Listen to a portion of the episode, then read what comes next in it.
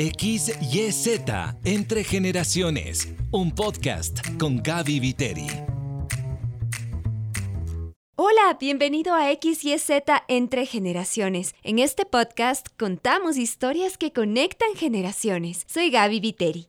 En el episodio anterior, Iván Vallejo nos relató que de jovencito se dibujó a sí mismo en la cumbre del Everest y a los 39 años cumplió su objetivo. Me encanta ver que su cima anhelada no fue el final de sus sueños, porque llegaron nuevos retos que lo llenaron de pasión para avanzar. ¡Qué dicha! Continuar con la segunda parte de esta conversación tan enriquecedora con nuestro emblemático montañista Iván Vallejo. Tal vez eres un joven de la generación Y o Z y al mirar la realidad del mundo te cuesta soñar.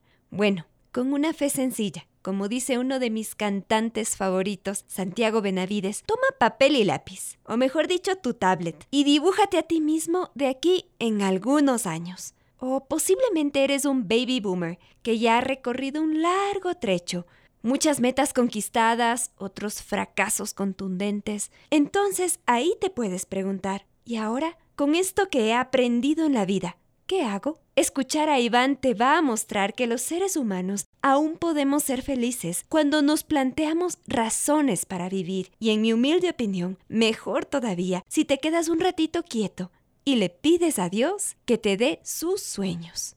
Ven, te invito a escuchar sin prisa. Sigamos disfrutando de esta conversación con Iván Vallejo. Qué impresionante. Llegó el niño chiquitito, se convirtió en adulto y llegó al Everest después de varias vivencias, procesos seguramente. No fue un camino sencillo, pero llegas al Everest y comienzas a soñar en los 14 miles. Es decir, no te quedaste ahí como, he llegado, he cumplido conmigo mismo y ya, bajo esta montaña y hasta aquí llegó. Por favor, cuéntame qué te movió al nuevo sueño. Eh, digamos que mm, fue una continuidad así como orgánica de todo el camino que había hecho mm, desde niño. Entonces, cuando estuve en primer curso, despuésito que hice ese dibujo, dije a ver cuál será el primer gran proyecto que me tengo que poner para ser consecuente con esta pedido que le estoy haciendo al universo que quiero subir montañas y el primer objetivo que me pongo es la cumbre del Chimborazo. Entonces yo paso cinco años entretenido, ilusionado y con mariposas en la panza por llegar a la cima del Chimborazo. Qué imponente es el Chimborazo. Es súper imponente, 6.300 metros y tienes 12 años, eso es una bestialidad, pues. Pero durante cinco años todas las montañas anteriores que voy subiendo previo al Chimborazo, las subo como parte de la preparación y de la, y de la ilusión que yo voy a estar más adelante en la cima del Chimborazo. Entonces, cuando tienes un objetivo en ciernes, siempre la vida es encantadora, porque abres los ojos y todo lo que tienes que hacer lo vas a hacer por lograr ese objetivo. Tiene propósito. Tiene propósito, efectivamente. Así que bueno, logro la cima del Chimborazo y los dos primeros años inmediatamente después de eso me concentré en estudiar mi carrera en la Escuela Politécnica Nacional. Salía de vacaciones y me corría a las montañas. No podía subir eh, mientras estudiaba porque la, cantidad de estudio era demasiado fuerte. Y ya después dije, ya, ya tengo más experiencia, entré al Club de Andinismo de la Escuela Politécnica Nacional y dije, voy a escalar el resto de montañas del Ecuador. Y escalé el resto de montañas del Ecuador. Después dije, bueno, ahora que ya tengo más experiencia, voy a buscar abrir nuevas vías en varias montañas del Ecuador. Entonces eso me permitió abrir una vía nueva en el Chimborazo, en el Liliniza Sur, otra en el Chimborazo, en el Tunguragua, en el Cariguairazo, etcétera, etcétera. Es decir, que siempre me estuve poniendo objetivos por lograrlos, por alcanzarlos, y eso hizo que mi vida sea como divertida, porque siempre hay el, siguiente reto. Y después de eso me fui al Himalaya el año 95 a conocer únicamente el y cuando estuve de vuelta aquí en la casa, ya pausadamente mirando la fotografía, me hice la pregunta ¿y por qué no? Entonces ese proyecto tomó cuatro años y en 1999, como tú lo citaste, llego a la cima del Everest. Eso para mí es un logro extraordinario en la parte física, en la parte emocional, en la parte espiritual, en la parte deportiva. Me quedo sobrecogido por ese logro. Hasta que después van bajando las aguas, van bajando las aguas y te preguntas, ¿y ahora qué? Sí. Porque lo que yo no tenía en agenda es quedarme de brazos cruzados y decir que bueno, logré la montaña más alta del mundo. Sí, gracias a Dios lo logré y fue un hecho extraordinario, un aprendizaje fuera de serie para mí, pero precisamente por eso vino la pregunta. ¿Y con esto que has aprendido, qué vas a hacer? Wow. Eso siempre hay que preguntarse, porque es, e, esto yo lo puedo enganchar en la parábola de los talentos. Mm. El momento que sabes que tienes talentos, la cosa más triste que te puede pasar es que no aproveches los talentos y los entierres bajo tierra. Esconderlos. Y perdiste todo, ¿no? Y en cambio la otra es, con esos talentos, ¿qué hago? Mm. Y esos talentos los tienes que hacer crecer. Y dije, este aprendizaje de cuatro años para llegar hasta la cima del Everest es fuera de serie. Entonces nos propondremos otra montaña en la que yo pueda sacar provecho de este aprendizaje. Y ahí vino el K2, que el K2 y el Everest no tienen nada que ver. El Everest es una montaña muy noble, muy linda, maravillosa, extraordinaria. El K2, en cambio, es una montaña muy dura, muy exigente, tremendamente fuerte. Y dije, mm, creo que estos cuatro años de aprendizaje me sirven para poner en beneficio de un nuevo proyecto que fue el K2. Entonces, gracias a Dios logro el K2, me va muy bien, una montaña muy dura, un poco sufrida, pero después de que logro el K2 me vuelvo a preguntar, ¿y con esto que acabo de aprender en el K2 y en el Everest, qué hago? Y ahí vienen los 14 miles. Entonces siempre ha sido esta pregunta, ¿no? Con esto que acabo de aprender, ¿qué hago?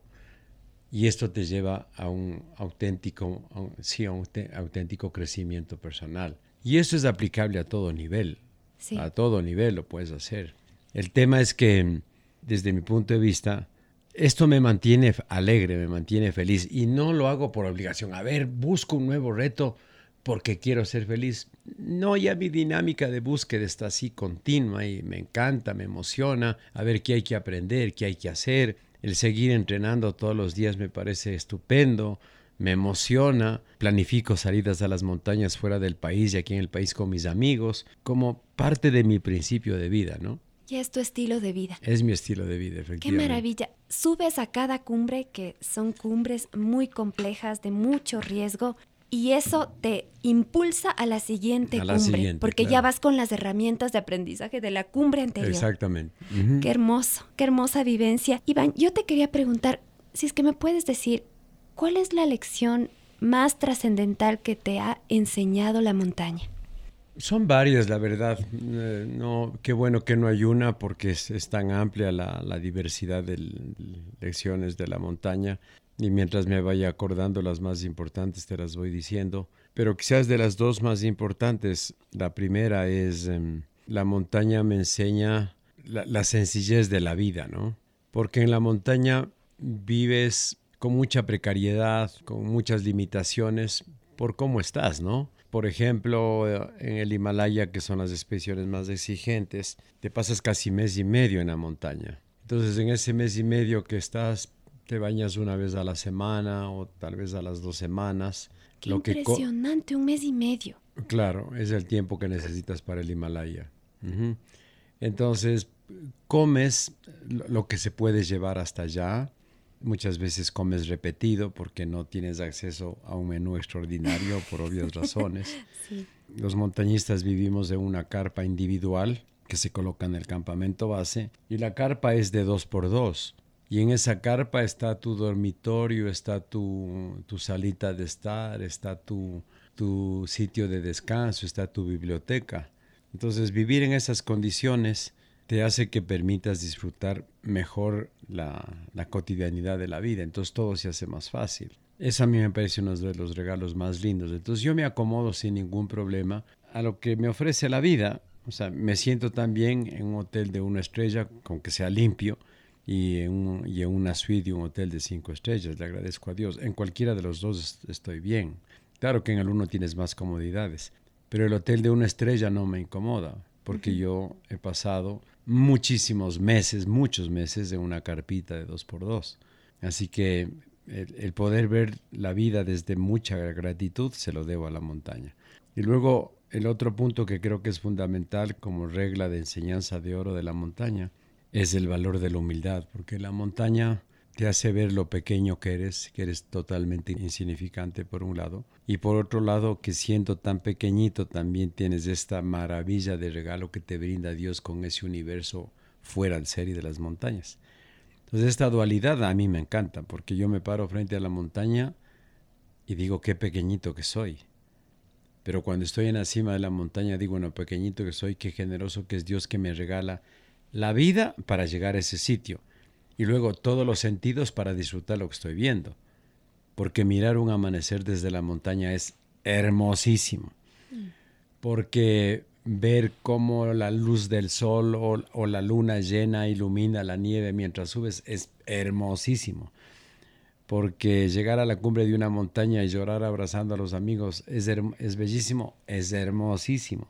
Entonces todo esto hace que eh, yo me vuelva como más terrenal, de saber de lo que tengo, de saber lo, pequeñito y deficiente que soy y que tengo la suerte de estar en esta vida. Y a mí me, me otorga muchísimo este auténtico valor de la humildad, porque siempre que me voy a la montaña, si es que es una montaña exigente, siempre tengo miedo. Y el miedo me hace humano. Entonces, ¿de qué me puedo creer cuando estoy al pie de una pared y me sudan las manos sabiendo si podré subir, eh, quiero subir bien, ojalá que las condiciones estén bien, que no me caiga, que no me resbale? Continuamente estoy en este ejercicio de reconocerme que soy vulnerable. Ese ejercicio es mi cable a tierra para ubicarme con la humildad auténtica que busco tener. Y yo creo que esas vivencias y, esas enseñanzas de la montaña no solo están en tu mente, sino que son parte de en tu ser. El alma están. Sí, están en el alma. Sí, en verdad las puedo ver. Iván, yo te quería preguntar, tú tienes un proyecto para también pasar la posta sobre el tema de la pasión por la montaña a las próximas generaciones. Y eso me parece bellísimo porque no solo se trata de los hitos impresionantes que Dios te ha permitido alcanzar, sino que tú estás inspirando a la próxima generación. Cuéntanos sobre ese proyecto, por favor. Yo creo que otro, otra responsabilidad de los seres humanos es esta responsabilidad de poder inspirar al otro. Y a ratos el, el, ser humano como que se asusta, pero si yo soy un ser humano de a pie, ¿cómo puedo inspirar al otro? Todos tenemos la capacidad de inspirar y el primer espacio de inspiración es el de la casa, los que somos papás y mamás. El papá y la mamá siempre están inspirando a los hijos. Puede ser que la hija, en ese primer destello, chispazo que tenga de verse en el futuro, le diga, mamita, yo quiero ser como tú. O el hijo le diga, papi, yo quiero ser como tú. Y ya le estás inspirando. Entonces, primero hay que tener conciencia de que todos tenemos esa maravillosa capacidad de inspirar al otro. Sí. Y yo siempre creo que toda comunidad necesita de mucha gente que le inspire a todo nivel. Siendo consecuente con eso, en el caso mío, que soy un deportista de reconocimiento, con mayor razón tengo que tener claro que debo inspirar a los otros, con conocimiento y sin conocimiento. ¿A qué me refiero? Porque yo no conozco a las personas, ojalá sean miles, ojalá sean decenas de miles, gracias a Dios y gracias a mi, a mi actividad le inspiro yo a ratos me entero en el camino, me dicen, Iván, soy fulano de tal o fulana de tal, usted ha sido una inspiración para mí y le agradezco a Dios y en ese momento me entero.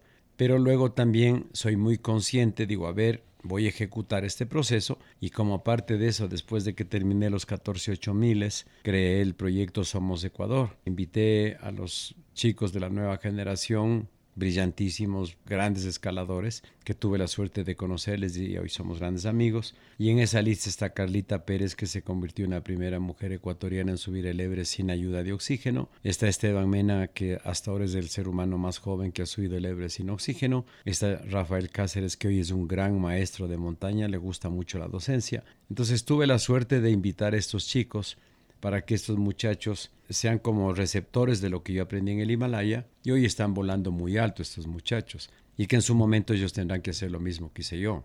Y actualmente en el equipo, en el nuevo equipo que he formado, tengo un muchacho pequeñito de 29 años y otro chico de 42 años. Estoy haciendo lo mismo, les invito a mis expediciones para que vayan aprendiendo cómo se hace, cómo es la movida y que en su momento ellos también devuelvan a la comunidad lo que hice yo.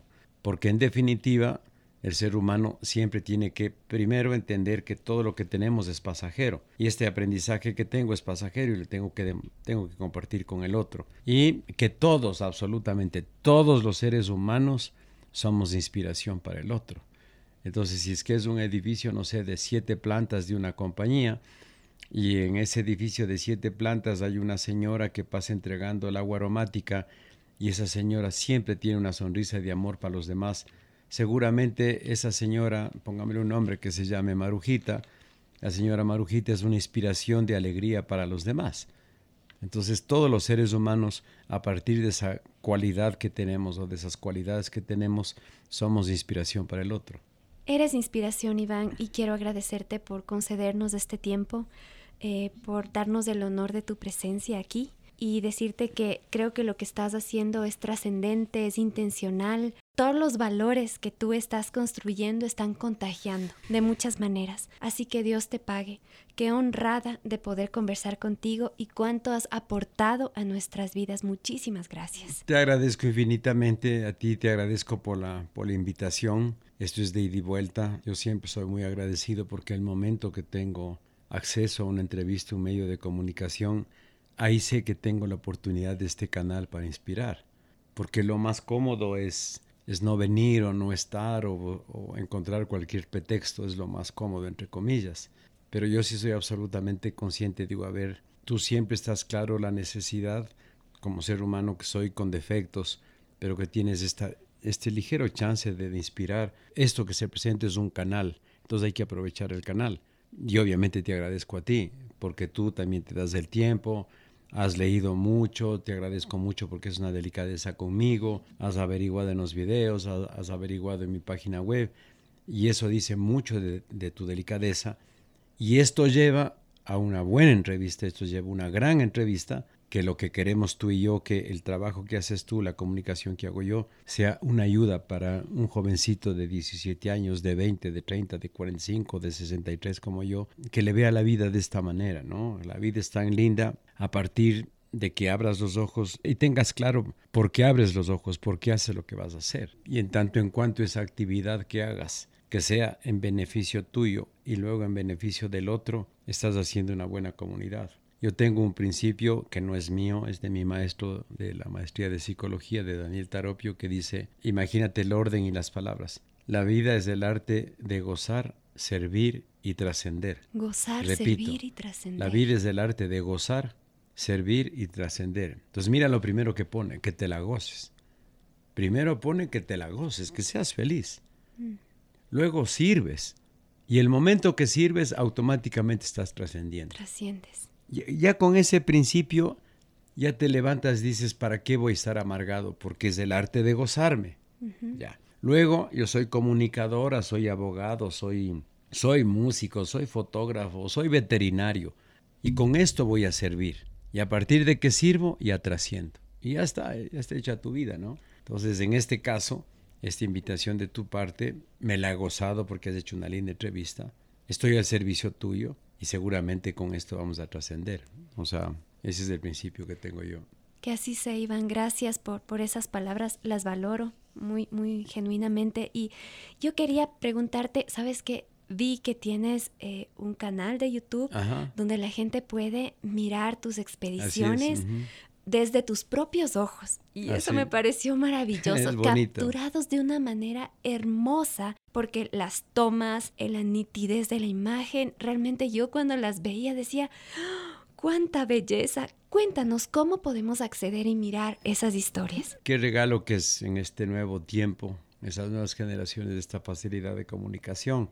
Cuando yo comencé mi proyecto de comunicación solamente teníamos la página web y podías estar al final del, día feliz y no sé, pues 100 personas, 150, 180, 200 se metían a la página web, eso era ya grande. Y cuando estaba en el Himalaya, yo le llamaba por teléfono a Mauro que ha llevado la página web. Él tenía prendido una grabadora, yo le dictaba a la grabadora lo que tenía, eh, lo que había escrito allá él escribía aquí, hacía corregir y subía a la página web. Imagínate cómo era el tema, ¿no? Y me decía, Iván, hoy ha sido un gran día porque han entrado 200 personas. Eso era una, una maravilla. Y luego viene toda esta manera nueva de comunicarse y hay la página de Facebook que es la que más me encanta, hay el Instagram y entonces me pueden seguir ahí también porque escribo continuamente temas de montaña. Y la ventaja es que en el caso de Facebook es una página abierta, es una página de fan, fanpage. Aquí simplemente buscas Iván Vallejo montañista y se te despliega. Y ya lees pinchas y lees y ves todas las fotos que publico, siempre, siempre. Luego en Instagram es facilito y Vallejo R, que es Ricaurte, el apellido de mi mami, y entras. En el canal de YouTube, totalmente abierto, pones Iván Vallejo, deportista, montañista, entras, pinchas y ves. Entonces, de hecho, yo lo que procuré es que estas plataformas sean de apertura absoluta. Justamente para eso, para que el que tenga ganas, el que le ilusione, entre y se divierta. Yo particularmente soy muy fan del Facebook y del canal porque en, como Facebook no tiene limitación de caracteres, escribo de largo a ratos hasta tres. Te inspiras. Me inspiro de largo, a ratos ocho mil, diez mil caracteres. Es que eres un gran lector y un gran escritor. Muchas gracias, te agradezco muchísimo. Y me gusta escribir, me gusta escribir. Así que ahí entren a la página de Facebook Iván Vallejo Montañista y ya sale. Al canal de YouTube exactamente lo mismo, porque finalmente todo lo que hago hago por compartir. Y yo les digo de corazón, las fotos tomo un 30% por mí y un 70% por el otro, porque yo ya vi el escenario. Sí. Pero solo yo vi, o mis tres compañeros más. Pero el rato que publico, 30 mil personas ven la foto y dicen qué lindo que es el país, qué lindo que son las montañas. Yo me quisiera ir allá y ya lo logré entonces. Entonces, qué bueno que te hayan gustado los videos. te invito a que entres a la página de Facebook, que es lo que más me gusta, porque me gusta escribir y que lean los otros y se, y se emocionen con la lectura. Así que bienvenidos todos, bienvenidos. Gracias, Iván, por este tiempo. Em, que Dios te bendiga a cada a paso, también. en cada montaña. Y por favor, envíale un abrazo grande a tu mami. Ahorita que salgo, él le llama a mi mamacita, tan Dile linda. que desde, desde el, el, podcast de Generaciones de HCJB la admiramos muchísimo. A tu ñaña, que sabemos que es una persona que una ha caminado linda, cerca sí. de ti, que te ama muchísimo. Y también a, a toda tu familia, a tus hijitos también, que, gracias, que son gracias, tan importantes para Ujú. ti. Gracias, Iván. Y a todos los amigos que nos, nos vayan a escuchar en este podcast, sea de la mañana, en la tarde, en la noche, les dejo un fuerte abrazo y les dejo esta, esta reflexión preciosa de mi maestro, que la vida es el arte de gozar, de servir y trascender. Y puedes trascender desde el oficio más modesto hasta el oficio más grande. Definitivamente, un proyecto de vida se hace paso a paso. Se trata de alcanzar logros personales, pero también de levantar a otros en el camino y así dejar un legado para las siguientes generaciones. Esta conversación con Iván Vallejo dejó una huella memorable, llena de esperanza en X y Z entre generaciones. Y ahora, escuchemos la pregunta de la semana. Hola, soy Elizabeth. Recién conseguí mi primer trabajo. Estudié psicología y estoy emocionada de trabajar en un centro médico. Nunca he tenido un dinero mensual significativo como el que estoy recibiendo ahora. Aún vivo con mis padres, pero no sé muy bien cómo manejar este ingreso que tengo. No quiero pasar los años y darme cuenta de que lo gasté todo y que no fui sabia con esta área de mi vida. Aprecio su criterio. Elizabeth, muchas gracias por tu pregunta. La respuesta te la va a entregar David Novoa, coordinador de E625 para Ecuador.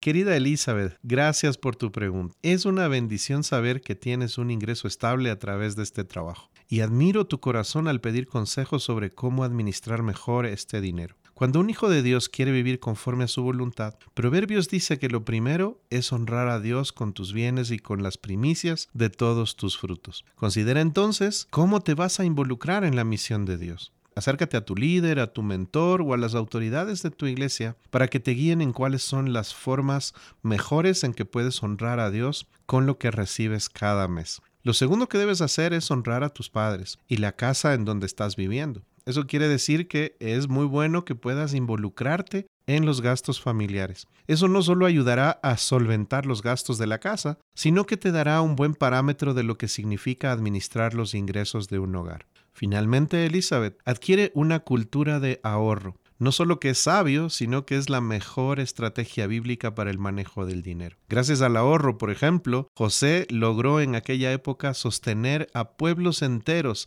en un tiempo de hambruna. Y todo gracias a la visión de un siervo de Dios en el lugar adecuado y con la visión correcta. Aprende de las hormigas, como dice Proverbio 6, fíjate en lo que hacen y sigue su ejemplo aunque no tienen quien las obligue a trabajar, no tienen quien las mande, trabajan mucho todo el verano recogiendo alimentos durante la cosecha. Ahora, tener una cultura de ahorro te permitirá estar preparada para tiempos más difíciles. Sin embargo, no lo hagas solo por acumular bienes ni dejes que tu corazón se llene de avaricia. Jesús dijo que no podíamos servir a dos señores, a Dios y a las riquezas. También nos dijo que no debemos amontonar riquezas terrenales que son temporales, sino que busquemos las riquezas que son del cielo, porque esas son eternas. Recuerda que donde está tu riqueza, allí también estará tu corazón. Por eso jamás dejes que el dinero se convierta en tu Dios, ni que tu corazón te engañe y te haga olvidar quién eres tú. Elizabeth, sé generosa, ayuda a los demás, no descuides tu casa y planifica bien tus gastos siendo prudente. Te aseguro, querida amiga, que tendrás grandes recompensas en el Señor que conoce tu corazón. Sigue adelante y que Dios te bendiga. Muchas gracias David por tu respuesta siempre tan concreta y práctica. Vamos al desafío de esta semana. Dibújate a ti mismo cómo te sueñas en algunos años. O escribe cómo puedes aportar con los conocimientos y experiencia que ahora tienes. Busca a una persona de confianza de una generación mayor a la tuya. Cuéntale, muéstrale tu dibujo, compártele tus ideas. Gracias por dedicar este tiempo para escuchar XYZ entre generaciones. Te espero la próxima semana para un nuevo episodio. Te envío un abrazo enorme, de esos que conectan generaciones. Este podcast llega a ti gracias al auspicio de Más Seguros. Andrés se esforzó mucho para tener su primer carro familiar. Una semana después, un conductor imprudente le chocó. Qué bueno que solo fue el auto, le decían. Y sí se sentía aliviado que solo fue el auto. Pero solo Andrés sabía cuántos desvelos y trabajo extra tuvo que hacer para comprar ese carro. Lo bueno es que estaba asegurado. ¡Qué tranquilidad! Su inversión no se perdió. Más seguros. Trabajamos para darte las mejores opciones de seguro para ti y tu familia con más de 15 años de experiencia. Más seguros, quédate tranquilo. Contáctalos al 099 25 67 622. 099 25 67 622. XYZ Entre Generaciones con Gaby Viteri. Una producción de HCJB.